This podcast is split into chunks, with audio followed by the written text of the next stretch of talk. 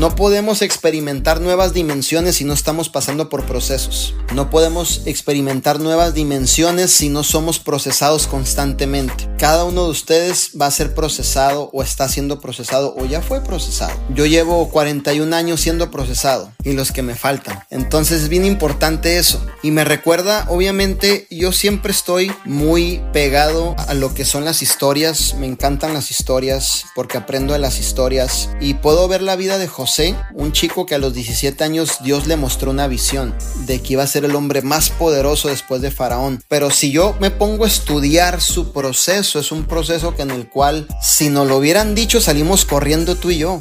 Si te hubieran dicho, mira, para llegar a diamante vas a tener que pasar esto, brother, ahí nos vemos. Pum, yo ya me voy, ahí te dejo solo, ¿no? Para llegar a zafiro, para llegar a esmeralda, para llegar a rubí, a perla, vas a tener que pasar por esto. No, hombre, yo soy el primero que salgo corriendo, pero muchas veces tenemos que pasar por ahí. Porque cuando tú llegas y recibes la bendición, tuviste que haber sido marcado por un tiempo de proceso para poder ser agradecido y lo que tú tienes y valorarlo y de ahí partir y seguir compartiendo la oportunidad con muchísimas personas.